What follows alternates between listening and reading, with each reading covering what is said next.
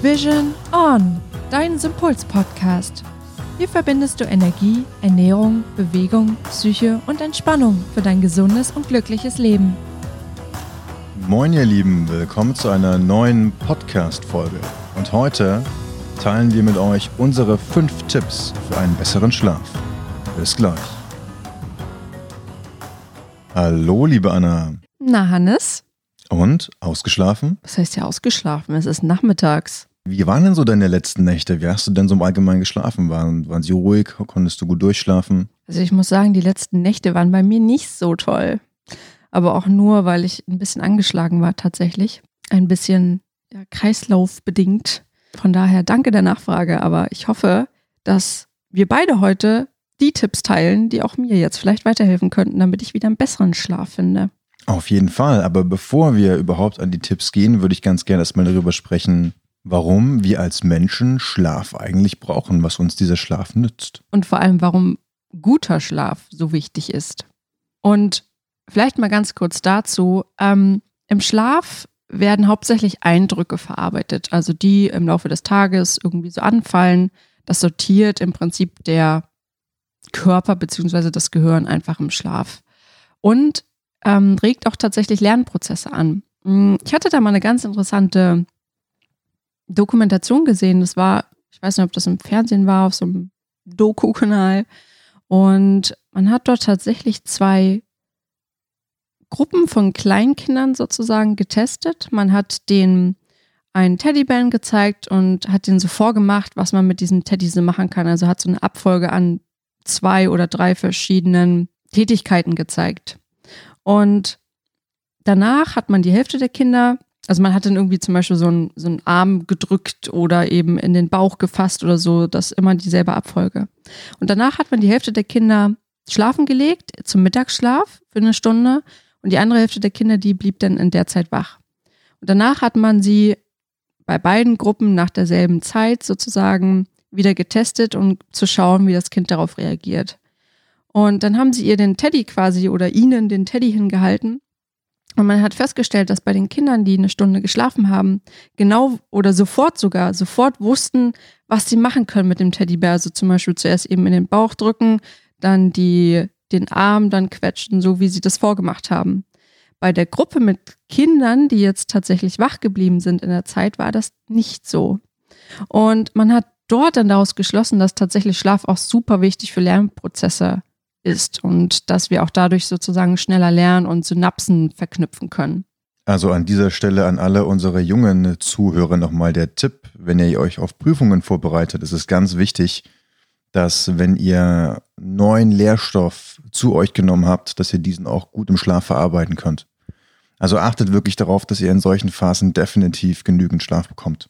Aber was da tatsächlich auch noch eine Rolle spielt, ähm, der Schlaf reinigt tatsächlich auch das Gehirn und die Gehirnflüssigkeit. Ich, das sind so neueste oder neuere Studien, ich weiß nicht, wann ich die gelesen habe, ähm, wo man tatsächlich die Verbindung hergestellt hat, auch zum Alzheimer und zu bestimmten irgendwie Proteinen ähm, im Kopf und dass man festgestellt hat, dass der Körper, während er schläft, eben nach einigen Stunden wie so eine Art Filtersystem hat, um all diese Stoffe quasi rauszuspülen, zu reinigen tatsächlich, wie so ein Reinigungssystem. Das fand ich total spannend, als ich das gelesen habe. Ähm, und natürlich, was da noch mit hinzukommt, ist, dass wir ja dann einfach besser funktionieren. Also sozusagen unsere Hormone ausgeglichen funktionieren. Ähm, vielleicht kennt ihr das auch, wenn ihr zu wenig schlaft. Bei mir ist es ganz extrem tatsächlich, wenn ich zu wenig schlafe, dass ich richtig Hunger habe, weil die Sättigungshormone so ein bisschen aus dem Lot sozusagen gekommen sind und ich dann tatsächlich am Tag danach mehr esse. Und das heißt natürlich auch, dass es wichtig ist dann fürs Körpergefühl, um sich selber auch gut wahrnehmen zu können, wenn alles eben im Lot ist. Und weil wir gerade bei dem Wort wahrnehmen sind, also das, was mir sehr deutlich auffällt, ist, dass wenn ich zu wenig Schlaf habe, ich ganz große Schwierigkeiten habe, mich länger zu fokussieren oder auch zu konzentrieren. Also ich bin dann in so einem Zwiespalt. Ich merke richtig, wie der Körper sich nach Schlaf sehnt, aber auf der anderen Seite auch der Druck für die Aufgaben natürlich da ist. Und damit befinde ich mich immer so in diesem, ja, in der Mitte, was machen zu wollen, beziehungsweise was machen zu müssen und gleichzeitig eigentlich wieder zurück ins Bett zu wollen oder auf die Couch, um mich zu erholen. Das ist eigentlich wieder zusätzlicher Stress, weil du eigentlich schon über deine Leistungsgrenze gehst, wo wir wieder beim Thema wären. Absolut. Aber gut, die Frage ist jetzt natürlich, was sind so die Dinge, die wir tun können, damit unser Schlaf tatsächlich besser ist? Der erste Punkt ist meiner Meinung nach auch der wichtigste Punkt, denn es geht um das Thema Rituale und Gewohnheiten. Ja, wir kennen Gewohnheiten meistens im negativen Sinne, weil sie uns auch von vielen Veränderungen abhalten, aber tatsächlich haben sie gerade bei Schlafen sehr, sehr positiven Effekt. Wenn ihr abends euch bestimmte Rituale zum Beispiel einbaut. Das kann bei jedem auch anders aussehen. Sei es, ich lese vorher ein Buch, weil es mich entspannt. Für einige ist es vielleicht nicht entspannt. Für sie heißt es, okay, ich setze mich halt mit einer Tasse Tee nochmal eine Stunde, bevor ich schlafe, irgendwie ins Wohnzimmer, schalte ab, höre Musik, nehme ein entspannendes Bad. Dass all diese Rituale und diese Gewohnheiten, die ihr für euch entwickelt, tatsächlich dazu führen, dass der Körper sich schon auf den Schlaf vorbereitet und sich schon auch langsam abschaltet, weil er weiß, ah, okay, ich nehme jetzt wieder abends mein entspannendes Bad, ich kann langsam abschalten, weil es gleich in den Schlaf sozusagen geht. Und da auch nochmal eine ganz kurze Notiz am Rande, was ich ganz spannend fand, war ein Bericht über einige der größten CEOs unserer Welt, die ähm, ja mal so ein kleines bisschen den Einblick in ihre Tagesabläufe gegeben haben. Und die haben zum Beispiel ganz starke Rituale, also sowohl zum Aufstehen als auch zum ins Bett gehen. Und diese starken Rituale sind auch zu Gewohnheiten geworden. Und die Begründung einiger dieser CEOs lag nicht nur darin, dass sie damit ihren Schlaf gestärkt oder effizienter gemacht haben, sondern auch darin, dass natürlich, wenn du bestimmte Gewohnheiten hast, die Entscheidungen, die du am Tag treffen musst, dass die Anzahl der Entscheidungen geringer wird, weil diese Gewohnheiten dir natürlich die Entscheidung abnehmen. Du stehst auf und machst jeden Tag dasselbe. Und damit äh, nimmst du auch ein klein wenig Last von deiner Gehirnleistung, die ja den Tag über mega beansprucht wird. Ja, der Körper muss sich dann eben nicht mehr darauf konzentrieren, was er jetzt macht, sondern es ist ja wirklich wie so ein automatischer Prozess, der abläuft, der ja dafür sorgt, dass du weniger Stress letztendlich tatsächlich hast. Ja, und wenn die Gewohnheiten gut sind, dann können die Gewohnheiten aufgrund dessen, dass sie eben automatisch ablaufen, auch einfach energiesparender sein. Mhm. Ja dann gehen wir doch einfach mal direkt zum zweiten Tipp über, der sich da so ein bisschen anschließt, ist auch tatsächlich eine regelmäßige Schlafenszeit. Denn wenn du immer zu einer ja, einigermaßen gleichen Zeit ins Bett gehst, dann wird auch da tatsächlich dein Körper so ein bisschen darauf programmiert. Meistens schickt er dir ja schon vorher Signale, wenn es draußen dunkel ist. Ne? Unser Körper reagiert ja tatsächlich auf die Dunkelheit draußen mit vermehrter Produktion von diesen Schlafhormonen. Ähm, aber dennoch, wenn du dir eine regelmäßige Schlafenszeit tatsächlich legst, dann wird auch der Körper darauf so ein bisschen konditioniert und bereitet sich dann schon automatisch darauf vor, zum Beispiel um 11 Uhr dann tatsächlich auch zu schlafen.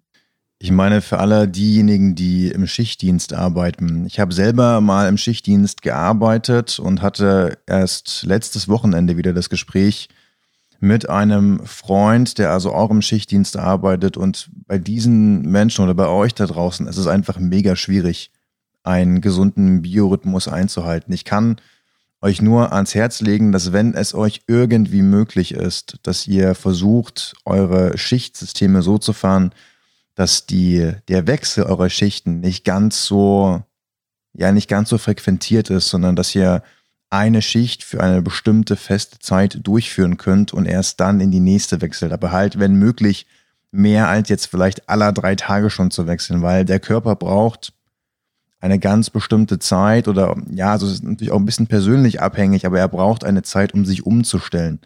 Und bei den meisten, die im Schichtdienst arbeiten, ist die Zeit der Umstellung einfach zu kurz. Und wenn der Biorhythmus aber immer wieder durcheinander kommt und sich niemals wirklich festigen kann, dann wirkt sich das automatisch auf den Schlaf aus. Auf den Schlaf und auf die Gesundheit tatsächlich auch. Insgesamt. Also das kann tatsächlich sogar auch krank machen, ja. Ähm, das ist ja beim Jetlag ja auch so. Du merkst ja auch, dass du die ersten Tage erstmal ziemlich fertig bist, wenn du diese Zeitverschiebung hast, wenn du reist.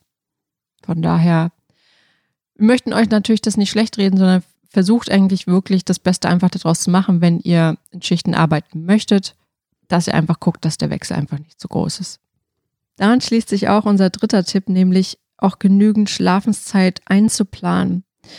Ähm, ja, man sagt immer so sieben bis acht Stunden, aber tatsächlich würde ich da einfach auf das eigene Körpergefühl hören, weil da ist jeder Körper einfach ein bisschen anders. Schau für dich, mit wie vielen Stunden kommst du gut aus. Bei mir persönlich zum Beispiel sind es tatsächlich acht Stunden. die ich mir dann immer einplane. Auch wenn ich abends dann ein bisschen später dann ins Bett gehe, stelle ich mir extra auf acht Stunden, dass ich wenigstens genügend Schlaf habe.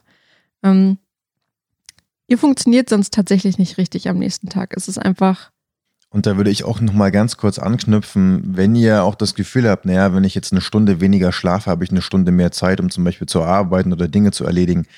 Das ist leider ein Trugschluss, weil diese Stunde, die ihr beim Schlaf abgezweigt habt, das ist keine effektive Stunde. Und das, was ihr in dieser einen Stunde dann schaffen würdet, das entspricht nicht dem, was ihr eigentlich schaffen könntet, wenn ihr ausgeschlafen hättet. Dann hättet ihr nämlich eure Aufgaben tagsüber auf den Tag verteilt schneller geschafft. Dann hättet ihr extra Stunde gar nicht gebraucht. Das ist ja auch so, wenn du dann abends zum Beispiel auch ins Bett gehst und weißt, du kannst nur noch sechs Stunden schlafen, dann setzt du dich da meistens auch unter Druck und dann kannst du noch schlechter schlafen. Das habe ich damals während der Schulzeit gehabt oder auch während des Studiums, wenn ich genau wusste, ich muss morgens wieder früh raus, dass ich dann so abends ausgerechnet habe, ah, ich kann jetzt noch sechs Stunden schlafen. Super, Mensch, das ist ja irgendwie blöd. Äh, dann habe ich mir direkt Vorwürfe gemacht und Gedanken und dann, ja, ging es los, die Spirale.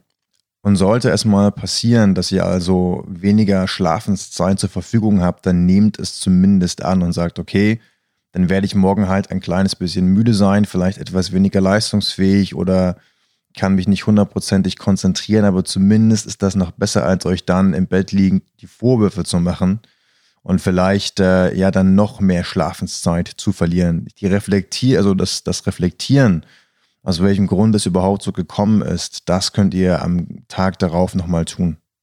Daran schließt sich auch der vierte Tipp. Ähm, am besten geht ihr mit einem freien Kopf ins Bett. Und ich glaube, Hannes, da sprichst du auch aus Erfahrung. Und das ist nicht nur der freie Kopf, das möchte ich hier nochmal ganz ausdrücklich betonen, sondern auch frei von negativen Emotionen. Also ich kann euch sagen, vor allen Dingen für diejenigen da draußen, die überarbeitet sind, die vielleicht einen Job haben, der sie nicht so 100% erfüllt oder die vielleicht gerade im Job ja bestimmte Konfliktherde haben, die einfach, mit denen sie noch nicht so richtig wissen, umzugehen oder die sie noch nicht tilgen können. Die werden das kennen, die schlaflosen Nächte oder die kurzen Nächte, weil du eben auf den, diesen Konfliktherden drauf rumdenkst. Und da ist es ganz, ganz, ganz wichtig, und das kann ich wirklich nur jeden von euch ans Herz legen, wenn euch was bedrückt, entweder emotional oder ihr Gedanken habt, die ständig um den Kopf kreisen, bringt sie raus, schreibt sie auf, bevor ihr ins Bett geht.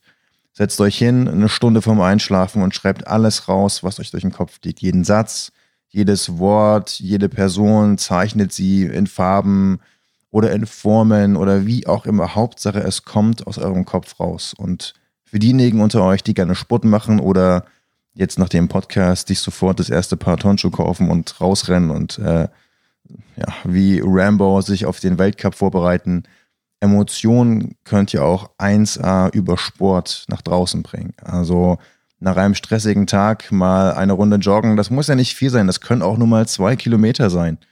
Das hilft trotzdem, um zumindest diese Energie, die sich den Tag über angesammelt hat bei euch im Körper, einfach mal herauszubekommen.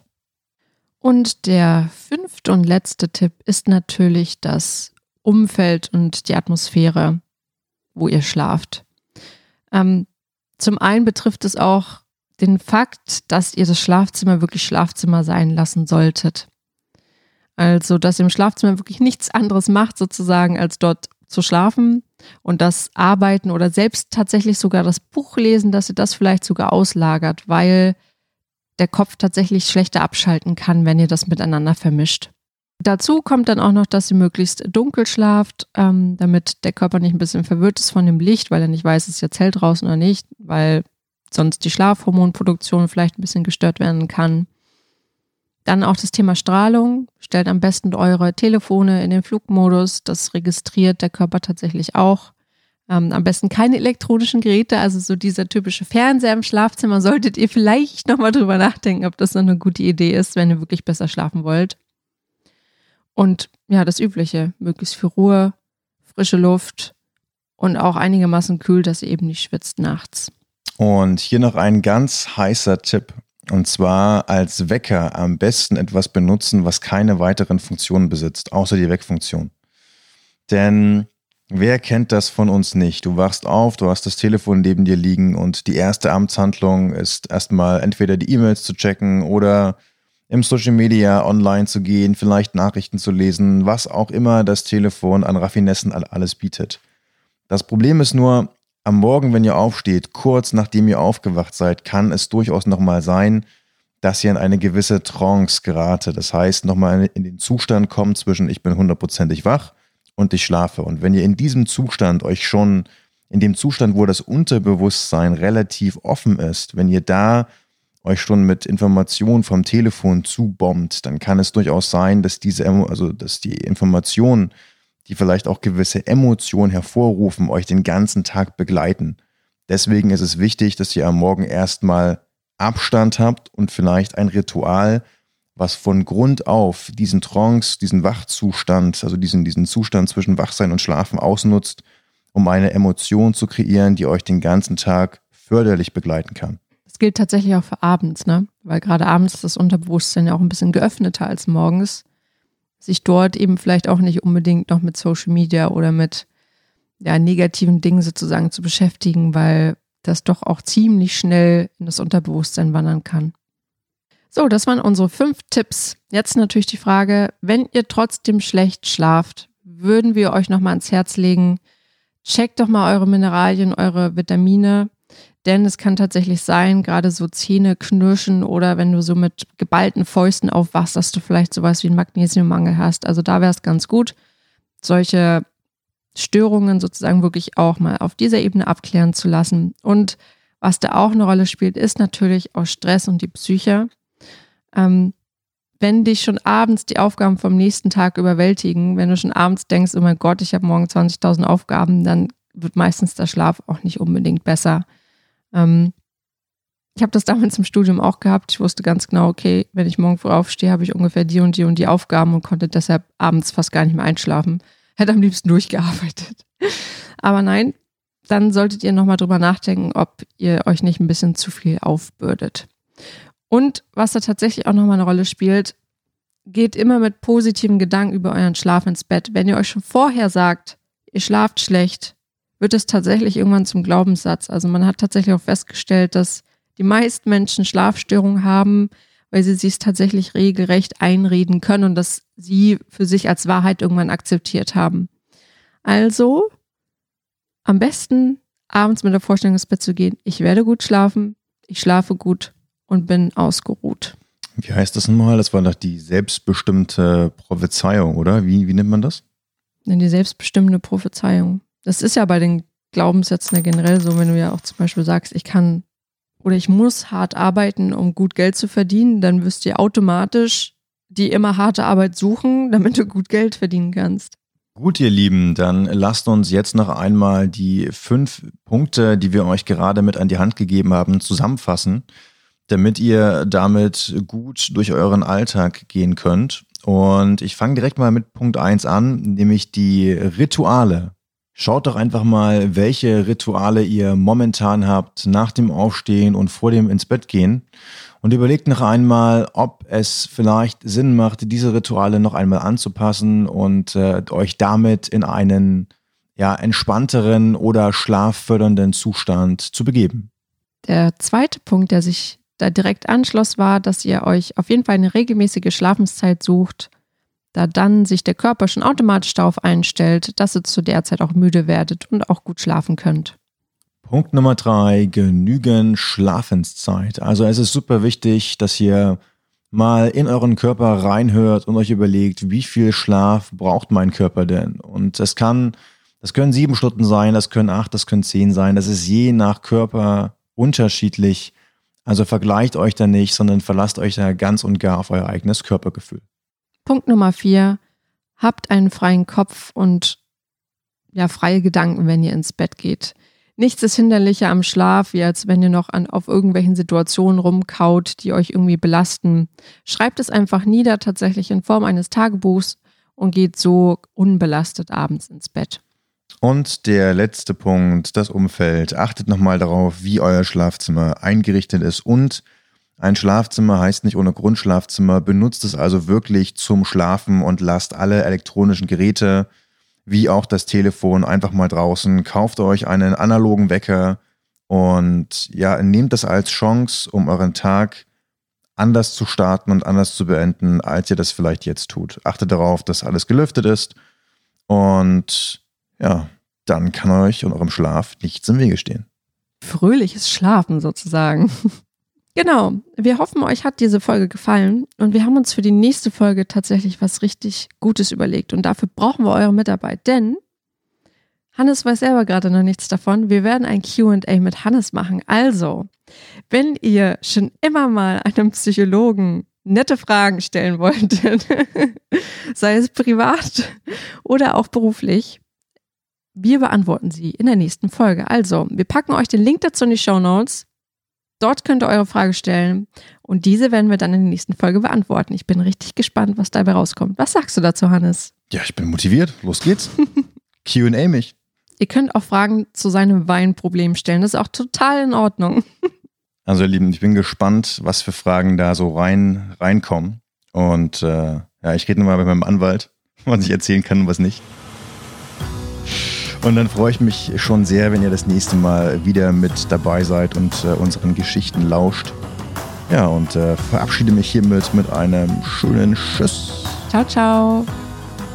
Du kannst einfach ein Glas Wein trinken, dann geht's ein bisschen besser. Dann, dann hast du nicht so viele Hemmungen. Jetzt hör doch mal, oh, ja, was heißt denn Hemmung? Hör auf den ganzen Wein hier ständig, ja. Das klingt ja so, als würde ich nur noch am Trinken sein. Ja, Nee? Nee.